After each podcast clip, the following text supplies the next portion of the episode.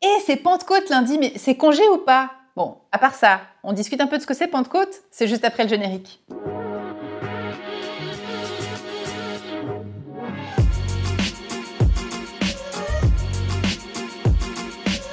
Je m'appelle Caroline Acosta, je suis auteure, théologienne, pasteur de l'Église réformée. Et aujourd'hui on va parler un petit peu de cette fête de Pentecôte dont je sais que souvent les gens se demandent mais est-ce qu'on a congé ce jour-là? Et oui parce que c'est une fête chrétienne qui est inscrite dans nos pays européens, en particulier de francophonie, et on se demande si on a congé ou pas parce que je sais que selon les pays c'est un jour considéré comme férié ou pas. Alors au-delà de cette question, est-ce que tu n'as pas envie de savoir quand même mais c'est quoi cette fête de Pentecôte? Alors, Pentecôte, ça vient de, du grec penta, keita, qui veut dire cinquantième. Tout simplement parce que c'est le cinquantième jour avant, ou plutôt après Pâques, donc tu as Pâques, et puis 50 jours plus tard, boum, tu as la fête de Pentecôte, qui est une fête très importante dans le christianisme, mais pas que. Figure-toi que eh bien, Pentecôte est une fête qui s'inscrit dans le judaïsme, c'est la fête de Shavuot.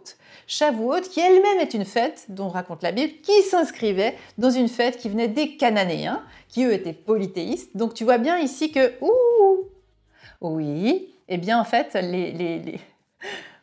oui, donc tu découvres donc quoi? Tiens, surprise que le christianisme s'insère dans une autre religion, qui est le judaïsme, qui elle-même s'insère dans une autre religion, et que donc oui, les religions évoluent au fil du temps, mais elles parlent tout, de l'expérience de la transcendance de Dieu. Bien, donc je disais que cette fête s'inscrit donc dans le judaïsme, la fête des Shavuot. Qu'est-ce que c'est que cette fête? Eh bien, la fête des du Shavuot, c'est la fête des moissons ou la fête des semaines, qui était en fait dans cette période de l'année, tu vois bien, c'est le printemps. Eh bien, il y a ce moment où en fait on allait ensuite moissonner le blé. Donc c'est la saison de la moisson du blé. Et cette fête dans le judaïsme a été aussi associée au don de la Torah, le don de, tu sais, les, dix commandements, les dix paroles de Dieu à Moïse sur le mont Sinaï. Donc cette fête est très importante aussi au sein du judaïsme, elle a aussi lieu 50 jours après la Pessah, la fête. Parce qu'évidemment, maintenant tu l'as compris, il y a la Pâque juive, le Shavuot juif, et puis comme les premiers chrétiens étaient en fait de la plupart d'entre eux juifs, eh bien ils ont font revisiter leur propre tradition et puis, ça, donnait en fait le christianisme. Donc, on a nous aussi la Pâque et 50 jours plus tard, Pentecôte. Mais qu'est-ce qu'on fait? C'est quoi alors Pentecôte revisité par les chrétiens? Eh bien, comme tu le sais, les chrétiens à Pâques ont fêté la mort et la résurrection de Jésus. Maintenant, la résurrection de Jésus, donc ce relèvement, cette expérience inouïe en fait qu'ont vécu les disciples après la mort du Christ, que de l'avoir vu, contemplé, ressenti, cette expérience de la présence du Christ d'une autre manière que de son vivant, que de sa vie terrestre. Et donc l'évangile raconte, alors justement non, c'est pas l'évangile, c'est le livre des actes des apôtres dans le Nouveau Testament, qui est ce livre euh, qui raconte en fait, c'est une des seules traces qui raconte un petit peu les origines des premiers mouvements chrétiens après la mort de Jésus. Il faut toujours se rappeler ici, qu'il y avait plusieurs courants après la mort de Jésus, puisqu'il y a eu même des disputes entre, par exemple, la famille de Jésus ou bien les disciples. Il y avait aussi Myriam de Magdala, la femme.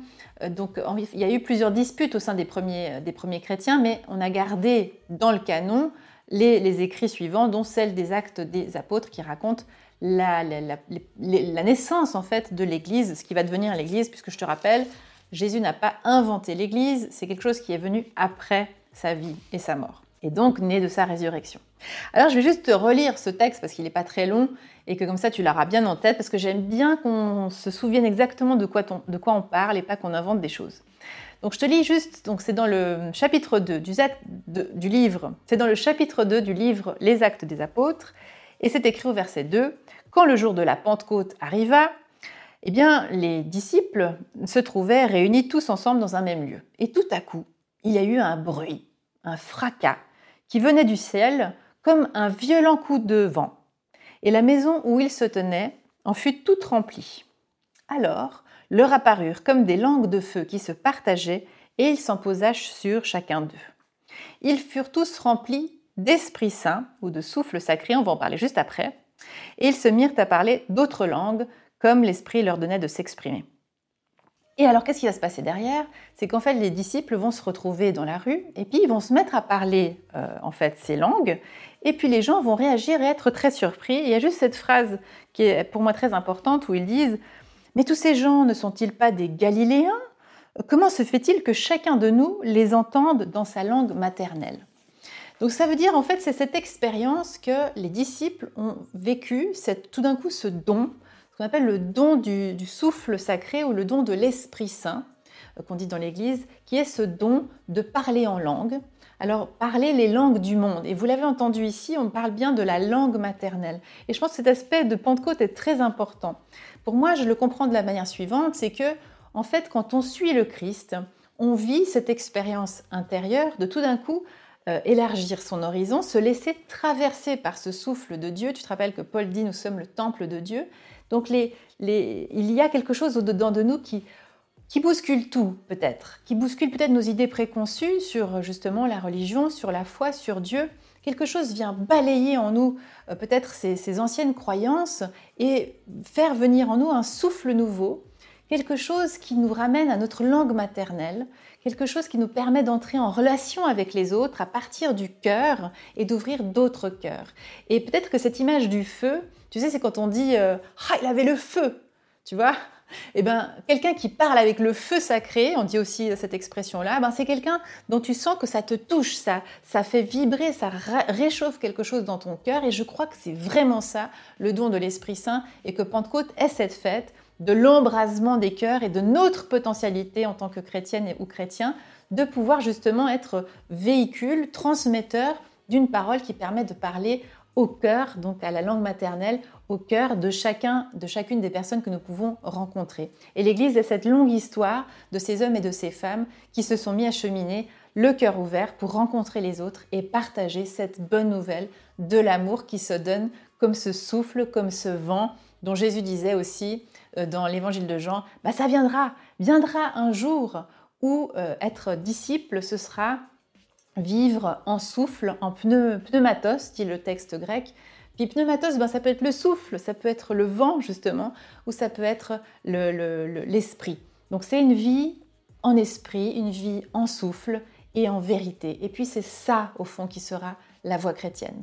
Donc c'est ça que j'avais envie de te partager aujourd'hui, un regard peut-être un peu renouvelé sur la Pentecôte. Juste ici, tu trouveras en fait de quoi t'abonner à la lettre que j'envoie chaque semaine et qui permet aussi de te renforcer, de t'embraser le cœur, je l'espère, pour poursuivre dans ta foi et dans ton chemin. Tu trouveras aussi ici le groupe Telegram si tu es plutôt audio et que tu as envie d'écouter des podcasts au quotidien là aussi pour partager et mettre le feu dans ta vie pour que bien tu vibres aussi de ce souffle sacré à l'intérieur de toi. Donc je me réjouis, on se retrouve très bientôt. Chères auditrices, chers auditeurs, chères sœurs et frères, si vous voulez retrouver tous mes épisodes passés et ceux à venir, pensez à vous abonner sur votre plateforme d'écoute, par exemple Spotify, Apple Podcast ou Deezer.